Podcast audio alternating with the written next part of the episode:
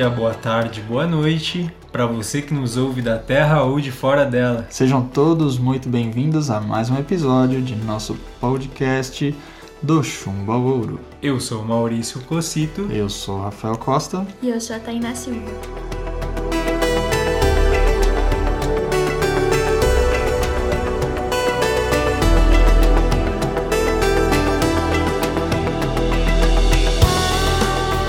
Bom, meus caros amigos ouvintes, estamos aqui reunidos novamente para falar sobre o Caibalion, o Hermetismo, e vamos então falar sobre o quinto princípio hermético, o princípio do ritmo. Maravilha! Agora, pensando em ritmo, mas analisando o que o próprio Caibalion tem a nos dizer, qual seria o axioma no qual ele se baseia como tese para defender aí a, Então, a essa lei?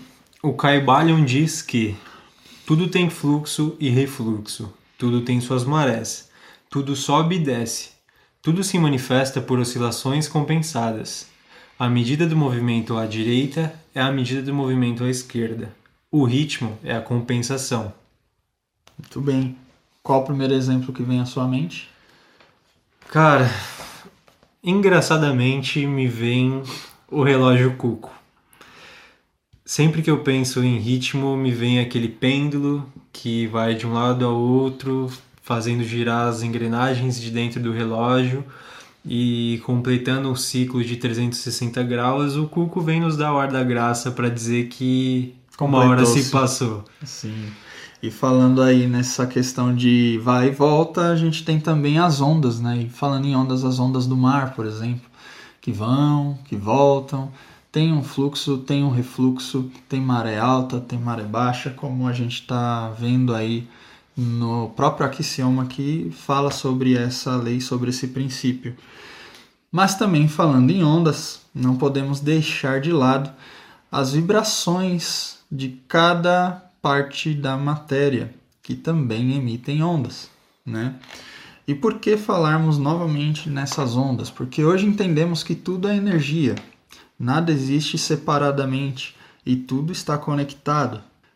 Assim como o nosso episódio anterior da lei de vibração, onde o axioma dizia que tudo está em movimento e nada está parado ou estático, nós sabemos que esses fluxos e refluxos permanecem se repetindo constantemente, né? Assim como essas ondas. A matéria ela produz em suas vibrações atômicas ondas de emanação magnética, eletrônico-magnética, radioativa, de luminosidade, sonoras e etc. Todas sendo ondas que as caracterizam como sendo aquele tipo de matéria, aquele tipo de objeto, enfim.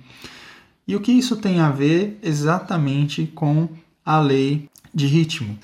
Cada tipo de onda, cada tipo de matéria tem a sua própria vibração, e para que essa vibração ocorra, nós precisamos de uma oscilação entre as polaridades, citando mais uma lei aqui, e mais do que isso, nós precisamos de um ritmo. Esse ritmo nós podemos chamar de frequência. Quantas vezes essas ondas oscilam em determinado tempo? Geralmente se convenciona aí um segundo, onde a gente tem os hertz.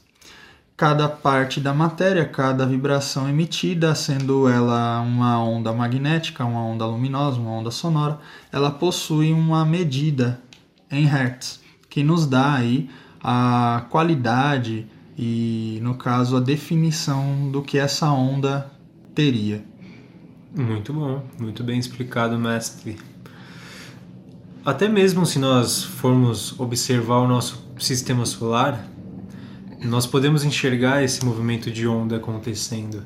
Se nós nos distanciarmos um pouco e enxergar esse sistema solar bem distante de um ponto fixo, nós podemos ver que o próprio Sol ele segue um caminho e o magnetismo que o magnetismo que ele exerce faz com que todos os planetas no movimento de translação sigam esse Sol.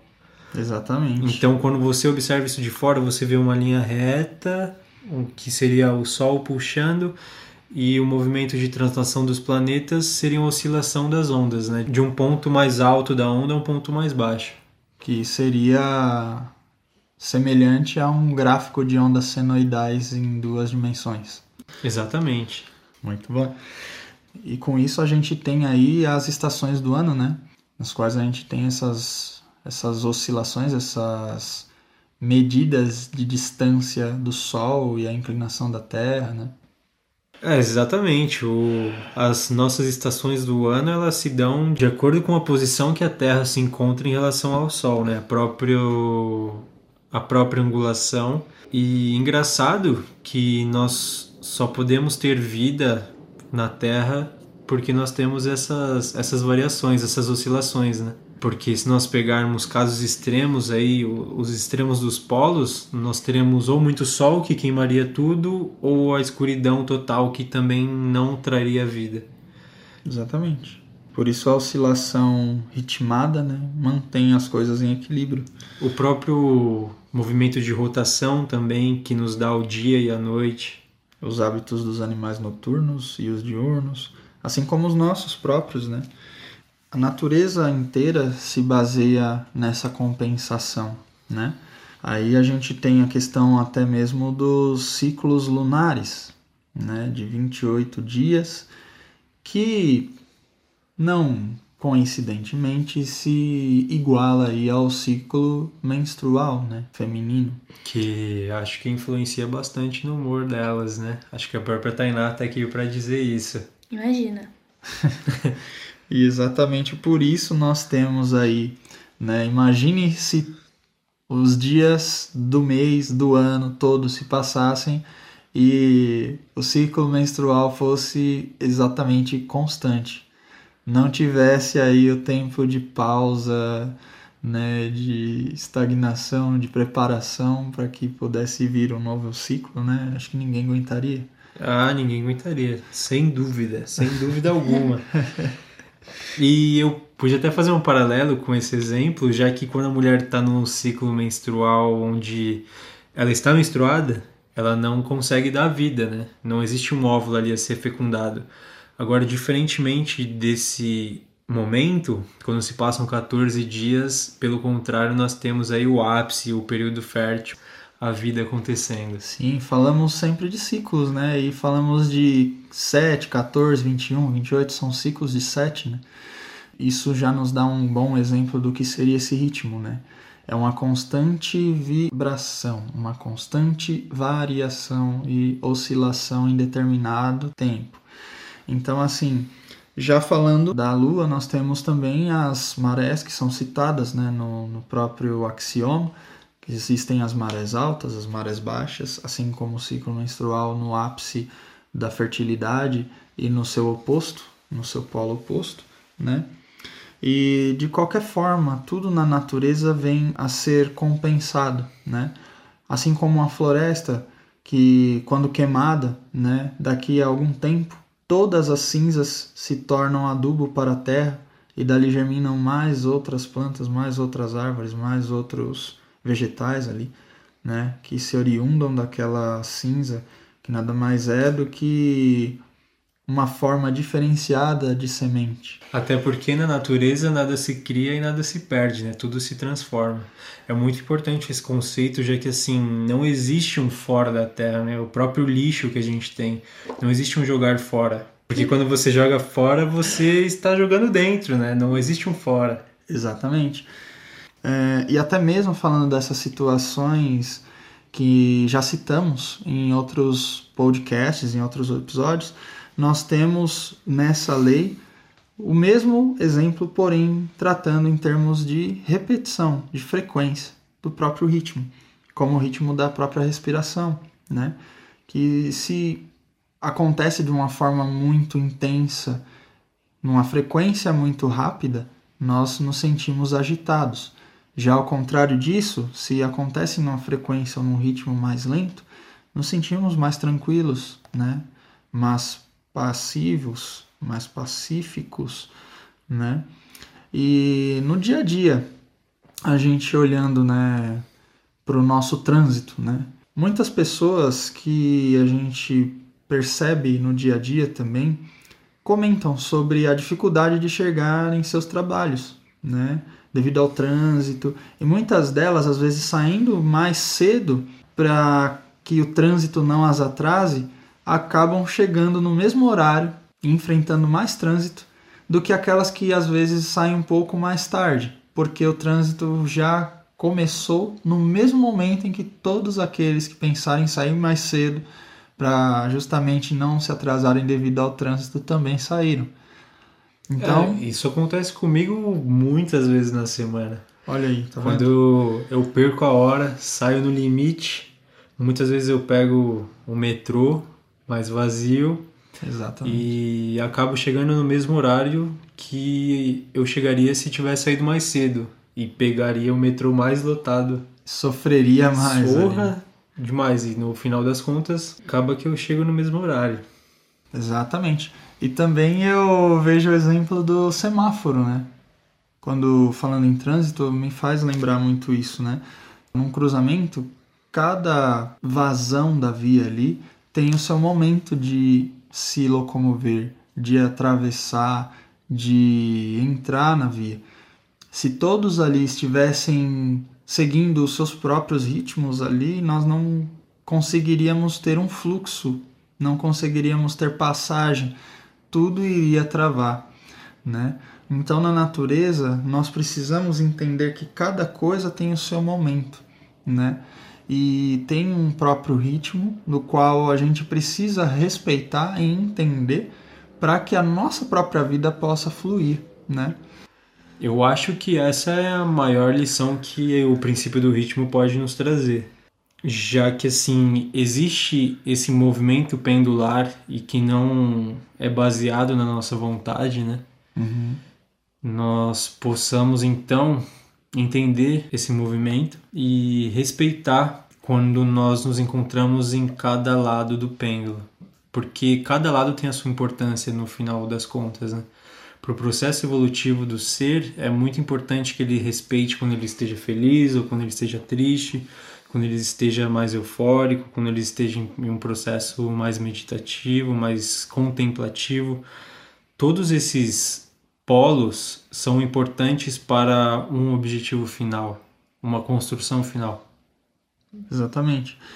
E falando em termos de cotidiano, de sociedade, por exemplo, nós percebemos até a moda, que não é um assunto muito bem abordado é, e muito bem definido, né? É, as pessoas não conseguem definir por que, que a moda volta é, alguns anos, por que a moda se adianta alguns anos, mas o que nós podemos perceber é que existe aí uma modificação Modas, às vezes dos anos 60, hoje estão se repetindo. E modas que são dos anos 90, daqui a algum tempo irão novamente se repetir. E isso é uma coisa da própria natureza do ser humano, né, interna. Ele não consegue ficar estagnado em uma única posição do pêndulo, né?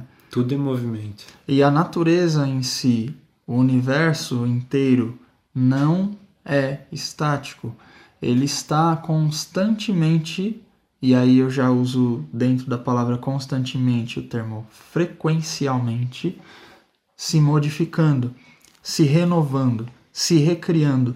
Os hindus têm o deus Brahma e Shiva, no qual o primeiro é o construtor e o segundo o destruidor.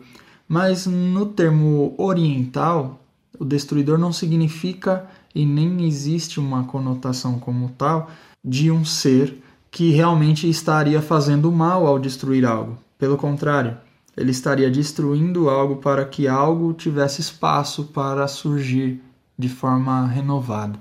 Então, quando nós falamos de ritmo, nós pegamos exemplos de várias linhas, assim, citei essa hindu, e também temos outras, como as religiões judaico-cristãs, que seguem o ritmo anual das celebrações anuais. E nós temos os, os templos né, budistas, os templos espíritas, umbandistas e etc. Todas as religiões elas têm uma certa ritmação uma certa forma de trabalhar com as suas crenças estritamente estabelecida dentro de um processo ritmado, frequencial. Eu acho muito legal enxergar esse processo de construção e destruição do, do ser humano. Muitas vezes no nosso cotidiano tem períodos que nós não estamos tão, tão radiantes, né? Nós estamos mais com a energia mais baixa, mais, mais calmos que é um momento muito importante para nós revermos alguns conceitos para que depois o pêndulo volte e nós possamos vibrar coisas novas, né?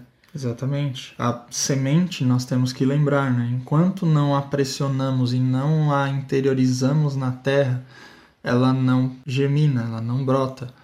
Porém, a partir do momento em que nós a confinamos em um ambiente totalmente escuro, com uma total pressão de todos os lados, a mesma forçada a desabrochar, ela morre para si mesma para dar origem à planta, ao broto, à muda que ali surgirá. Né? Muito bom exemplo.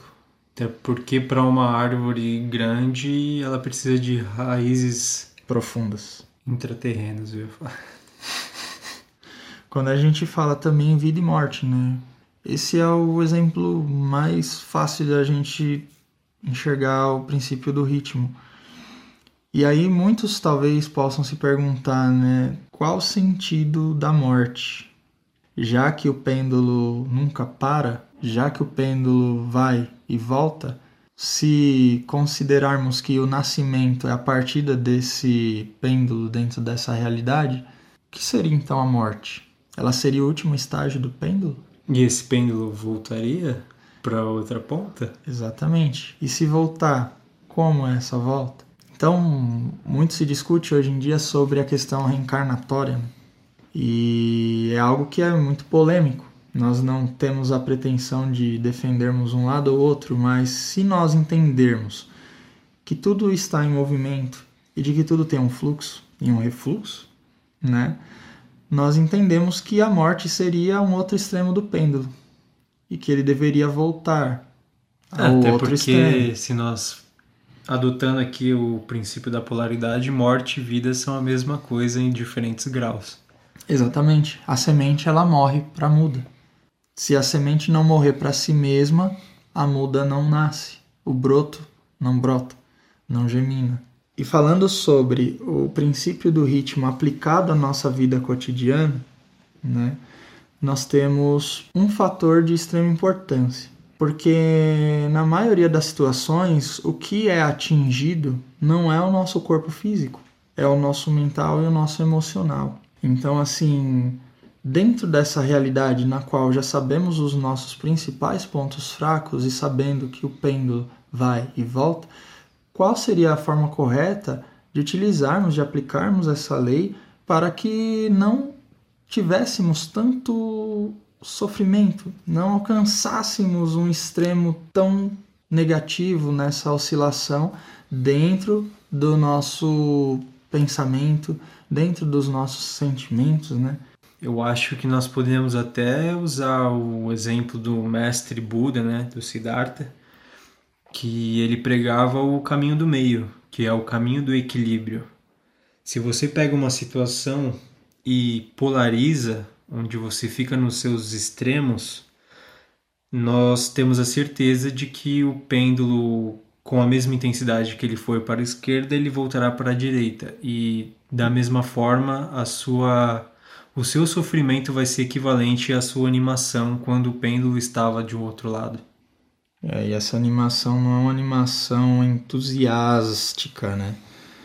Ela seria uma empolgação, um desequilíbrio, né? Um extremo que nós poderíamos talvez comparar àquela pessoa que de tanta felicidade pode querer comemorar de forma insana, se portando de maneiras totalmente desequilibradas, né?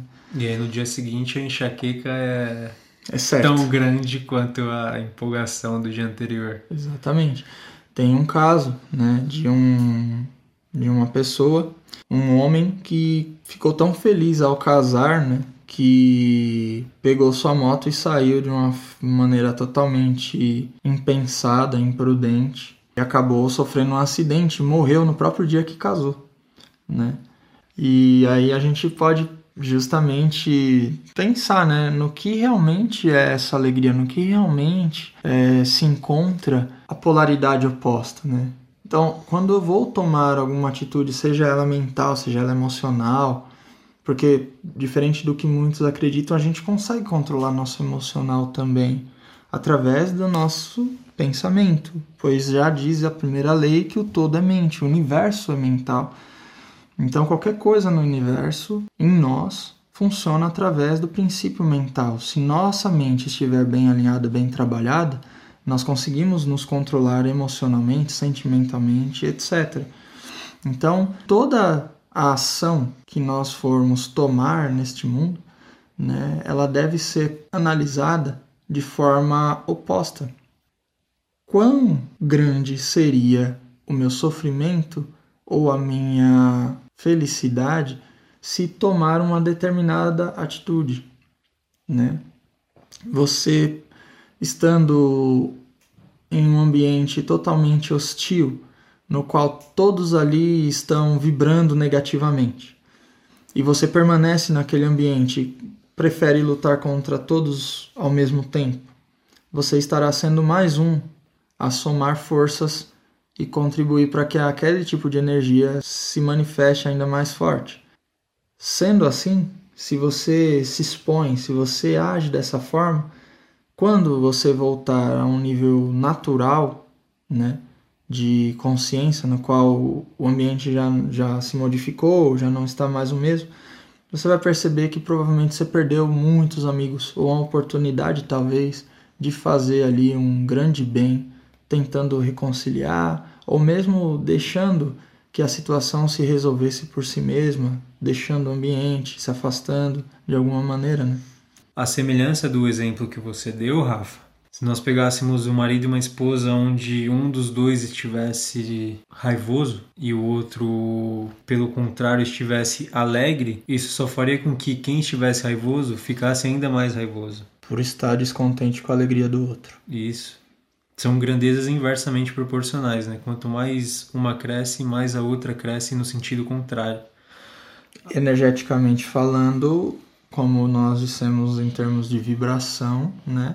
Os semelhantes se atraem e os diferentes se repelem. Então, se um está alegre e outro está triste ou raivoso, como você colocou, naturalmente ambos terão uma incompatibilidade energética frequencial. E qual seria a postura correta então, se nós nos deparamos com uma pessoa que está triste, raivosa, para que assim não acentue ainda mais esse sentimento? A questão é primeiramente conosco mesmo. Né? O que é essa alegria? Né? Como sentir alegria? Como sentir o entusiasmo de forma saudável? É eu realmente buscando um extremo? É eu realmente extrapolando todos os meus limites para provar, para manifestar, para conquistar essa alegria? Ou simplesmente eu preciso equilibrar essa alegria dentro de mim? Sabendo-se que quanto mais eu extrapolar essa alegria, essa felicidade, esse entusiasmo, no outro lado eu vou estar com uma determinada situação incômoda de lidar, que provavelmente vai envolver uma depressão, uma tristeza, um, uma forma de me comportar totalmente negativada, porque é natural. Quanto mais eu extrapolo para um lado, mais o pêndulo volta com força para o outro lado. Né? Então, quando eu consigo me equilibrar, quando eu consigo estar feliz, mas sem extravasar, estar contente, mas sem precisar demonstrar isso, mas muito mais dentro de mim, muito mais uma alegria interior, o outro também não fica incomodado, de forma que a raiva dele também não aumenta e eu consigo me aproximar um pouco mais, tirar um, fazer um diálogo ali e conseguir resolver a situação da melhor forma possível. Até porque, entendendo a lei do ritmo, nós podemos dizer que o próximo que está raivoso, uma hora ele estará mais tranquilo também, né? Exatamente. Existe um, uma importância em respeitar o momento do outro também. Sim. Da mesma forma que nós temos ali a chamada lei da neutralização da polaridade, que é utilizada por alguns hermetistas, alguns, alguns magos, que na verdade nada mais é do que eu entender que o pêndulo sempre vai estar em movimento e, sabendo-se disso, buscar esse caminho do meio. Se imaginarmos um pêndulo, sabemos que ele mesmo tem um ponto, um eixo, não é mesmo? E quanto mais próximos desse eixo nos aproximarmos, mais próximos do centro de variação nós estaremos, mais equilibrados nós estaremos. Então, imaginando o pêndulo lá na ponta do, da corda, imaginemos então que nós estamos subindo por essa corda, chegando próximo aos dedos que ali seguram aquele pêndulo. Quanto mais próximos desses dedos que ali seguram o pêndulo nós estivermos, menos variamos. Quanto mais próximos das pontas desse pêndulo tivermos, mais rápido e mais intensamente variaremos. Nós sofremos menos a intensidade do movimento, né? Exatamente. A distância das pontas de um extremo a outro é muito maior nas pontas do que próximo ao eixo. Próximo aos dedos. Próximo aos dedos, dedos de Deus. De Deus. e já falando em termos alegóricos aqui, pegando uma ideia uma de nossas pensadoras aqui do projeto, chamada Taina Silva, hum. que está ali no momento analisando e interiorizando tudo isso, mas ela deu um exemplo muito legal de montanha russa, né? que nós conseguimos associar com os altos e baixos da vida, né, mestre? Sim. E qual posição eu quero tomar? Né? eu quero tomar o, a posição de observador, no qual eu fico vendo o desespero das pessoas ali ao percorrer os trilhos que sobem e descem, mas seguro, de um ponto de vista mais contemplativo, podemos assim dizer, ou eu assumo um lugar no carrinho, no qual eu vou estar ali, né, tendo as minhas oscilações totalmente bruscas em extremos assim absurdamente impactantes, né? Para mim como um ser que possui um corpo, uma mente, um espírito que acho que nessas horas acho que quase sai do corpo é. ali. Eu acho que não dá para ter paz dentro de uma montanha russa, né? Não. É muito alto e baixo, é muito susto. Exatamente. Então eu acho que o, a postura mesmo é essa postura de observador. Observar a, as euforias, as felicidades e o que nós podemos aprender com elas. E também observar quando a, o nosso carrinho da montanha russa está lá embaixo, onde nós também precisamos aprender alguma coisa para depois ascender às posições mais altas. Exatamente. Bom, acho que deu para a gente conversar um pouco sobre esse tema, que é um tema muito fácil e muito complexo ao mesmo tempo, porque está em exatamente tudo, porém não é muito observado. E já que a vida não deixa de ser uma montanha russa, né? Que nós estejamos atentos para enxergar quais os pontos altos e quais os pontos baixos e respeitar quando o nosso carrinho estiver em cada um deles, né? Sim. Observando já que nós temos essa questão do ritmo, esperamos que vocês também, nossos ouvintes, possam observá-lo de forma aplicada na vida de vocês, que enxerguem que os padrões que se repetem positivos são hábitos e os padrões que se repetem negativos são vícios, e que possamos então nos trabalhar, nos transmutar e fazer aí, então que esses padrões negativos sejam eliminados, né? É isso aí então, meu caro ouvinte. Eu acho que nós temos um episódio aí. Muito bom. Então, solicitamos a vocês que nos ajudem aí a compartilhar esse conteúdo, esse nosso trabalho, que é nosso, de hum. todos nós, né? De quem ouve, de quem faz, de quem coloca a mão na massa e até mesmo de quem nós ainda nem conseguimos atingir com o projeto. Pois é, essa na verdade é a intenção, né? Aos poucos nós irmos atingindo essas pessoas que têm esse interesse em conhecimentos aí mais elevados, de maneira que elas consigam transformar-se, transmutar-se aí e conseguirem uma vida melhor, uma vida mais equilibrada, né? É, que legal seria esse retorno, né, para a sociedade, se nós tivéssemos uma parcela aí da população que estivesse acordada para esses nossos conteúdos. conteúdos. Isso. Então, sigam-nos no Castbox, no canal do Chumbo ao Ouro. Nós temos também o canal no YouTube do Projeto Transmutar, onde tem a playlist do Chumbo ao Ouro. Nós estamos postando os episódios do podcast lá também. Sugerimos também que vocês nos enviem aí suas dúvidas é, ou mesmo sugestões, comentários pelo nosso e-mail. Até futuros temas de episódios, né? Exatamente. Possam também nos contactar então por nosso e-mail, que é contato arroba projetotransmutar.com.br. E não deixe de nos seguir no Instagram, projeto.transmutar. Sim.